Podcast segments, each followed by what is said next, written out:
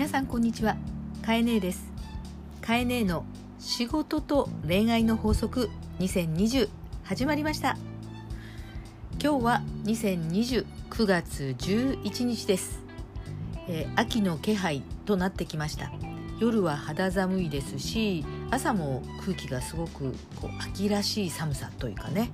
でも昼間は暑くなってくるということでまだまだあの寒暖の差が激しいという夏から秋へと変わっていくところですので皆さんも風邪などひかないようにしてください。ね、今特にあの熱が出るとすごく心配になってきますしね体調管理すごく気にされていると思います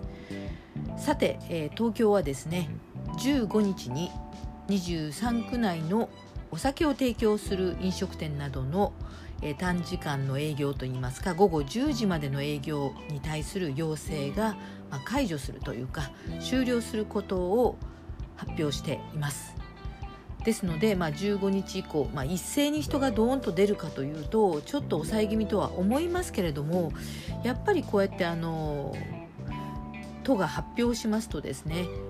みんな堂々と出れるという気持ちもあると思いますので飲食店は活性化してくるのではないかと思います。また10月1日からはですね東京都民も GoTo キャンペーンといって、え東京から外に出て、まあ、国内あちこちお出かけをしていいよということで GoTo トラベルというのが、まあ、使ってねということがあちこちからまあ言われてたくさんの旅行会社からの、えー、プランが出てると思います。えー、皆さんお出かけしたいですよねまたあの地方の方は東京からも人を呼びたいですよね、まあ、そうしたことでえ多分これが発表されますと今までちょっとこうお出かけを抑え気味だった人たちも一気にこちらも堂々と動けるようになりますし、え旅行代金の割引とかえそれから補助が出ますのでえこの機会にということもありますからまあ急いで予約しておかないとそろそろ一気にという感じではないでしょうか。買えねえもねぜひお出かけをしたいと思いますしえお盆に実家も帰れませんでした、え、そしてね私の親にもなかなか会えずに LINE 電話や一生懸命ビデオを教えてですねカメラを教えて母と、え、会話をしたということが今まででしたので、え、少し行ってみたいなと母のところにも行きたいなと今思っています。ということで、え、早速ですけれども今日は皆さんがこの半年間いろいろ考えてきた期間がありましたよね。え、中でもですね一番私たちが向き合ったのがそもそも仕事って何だろうとか職場って何だろうとかえ今朝もあの朝テレビを見ていましたらえ東京の近場の郊外の住宅地が、まあ、一気に問い合わせが増えてるということで住まいって何なんだろうと。え少しでも、まあ、自宅で家族でまたは、え、リモートワークも併用していくという会社も増えますから、え、そうした意味ではすごく便利な場所にいる必要ってないんじゃないかとかですねまあ、人生とか家族とか仕事とか今まで当たり前だと思っていた常識それをそうじゃなかったんじゃないかということに考えさせられているっていうのがこの期間あったと思うんですね。そういう意味でえちょうどあのカエネが先週あの自分が主催者となって女性の実学という実は、え教会を私は立ち上げていまして、え女性たちがビジネスとか、まあ、女性ならではの視点でのキャリアといったものを、えー、本気で学ぶという実学というのを、まあ、学び合える場所を作ろうよということで女性の実学協会というのを自分でコロナ禍の途中にですね思い立ちまして、えー、6月からスタートを立ち上げ発起会をしまして、えー、9月1日から実はスタートさせてるんです。その、え、第1回目の講座の中でお招きしている講師からいただいたお話が、えみんなにシェアしたいなという内容だったので今日はちょっとその、え講義の中からシェアをしたいと思います。法則16ライフキャリアです。ライフキャリア、えー、一般的にキャリアっていうとなんとなくこう仕事が基本仕事中心またはワークキャリアってイメージの方が、え強くなりがちだと思うんですけどもこの勉強会の中ではえキャリアに対する捉え方がどんどん今変化をしていると、まあ、特にこのコロナ禍でそれがもうダメ押しのようにえ変化が一気に来たと。それがですね、えー、ライフからものを考えるというかライフを踏まえてビジネスのキャリアを含んで広く捉えていくというキャリアアップまたは、えー、人生を作っていくためのキャリアを開けていくというといいのかな。自分にとって向上させていくという視点が大変重要なこれからですよという話を聞きました、えー、改めてですねワークキャリアというのとライフキャリアというのを分けて考えたいんですけどもワークキャリアというのは職業それ自体の職歴とか職業上の足跡これをキャリアと言います。なのでワークキャリアっていうのはより少しでも専門的な職業についていってえ自分のキャリアを積み重ねていきたいとかまた組織においても職務とか地位が少しずつま変化上がっていきたいとか個人が社会的な役割の中で身分を上げていきたいなどなどですね職業とか仕事に焦点を置いて捉えた人生のことを、まあ、ワークキャリアと言います。でカエネはもともとこの「カエネの仕事と恋愛の法則」というタイトルは、えー、こういうこうキャリアっていうと仕事だけとかなんか、えーと、恋愛は恋愛番組だけをこう見たりとか恋愛ドラマ見たりとかあるんですけど、えー、なんかこう切り離すことに違和感があったのが実はこの番組のタイトルなんですね。同じ人じゃんと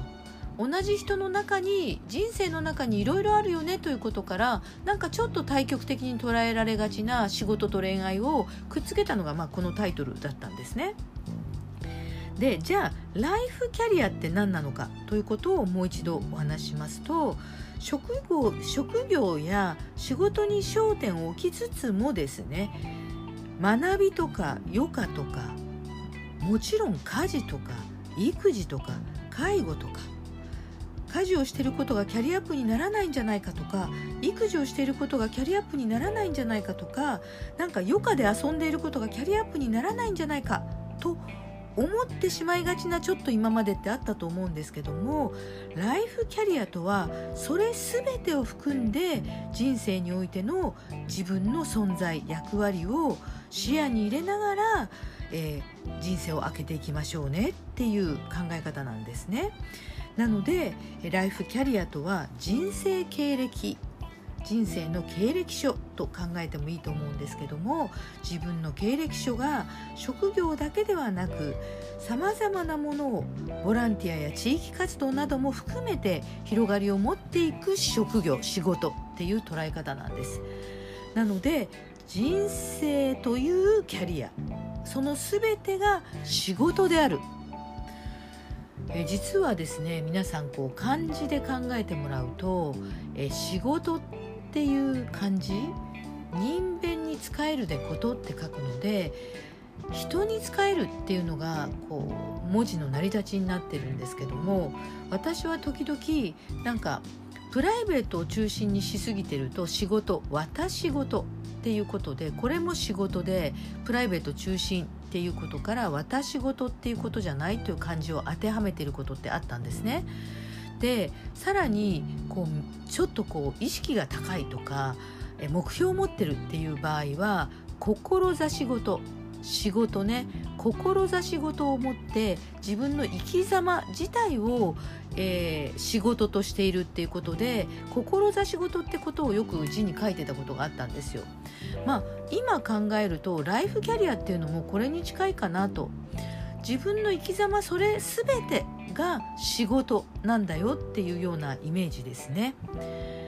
はいということで、えー、法則16のライフキャリアなんですけれども改めてライフキャリアというものの、まあ、意味を、えー、ここで3つ挙げてみたいと思います。生き方と働き方がセットであるという仕事の捉え方になります。一つ人が生活していくのに必要な財お金とかサービスを考えていくということ自体のライフキャリア、ね、それが仕事。お金を生み出すとかサービスを生み出す。そうしたまあ生活のねなりわいそのものを考えていくこと自体もライフキャリアですよと。2つ目に自分の能力を広げる。新しいことに出会うとか自分をこうより高みに連れて行っていくような出会いとかそれは趣味で出会うかもしれないしまたは集中して物事を掘り下げていくということ自体も自己を完結させていく自己を完成させていて少しでも、えー、アップさせていきたい。これもライフキャリア。3つ目に自分だけではなくて他人と協力しながら行動してより自己中心的ではなく他人のことも考えながら社会のことを仲間のことを考えていくということから世のためとか世の中のことを意識したことをフィードバックしていける自分。相手のことを思いやっていくような自分を作っていくことの仕事。要は歩んでいって自分が学んでいって成長していってより自己が高まっていくことの全てがライフキャリアになっていくわけですね。はい。法則16ライフキャリア。ワークキャリアからライフキャリアへ。職業のキャリアを積むことが価値ではなく趣味家事育児ボランティア。学習地域活動。その全ての広がりを持った人生における歩みが仕事である。それをライフキャリアと呼ぶ。今日も聞いてくれてありがとう。あなたはすごい。あなたは素晴らしい。それではまた。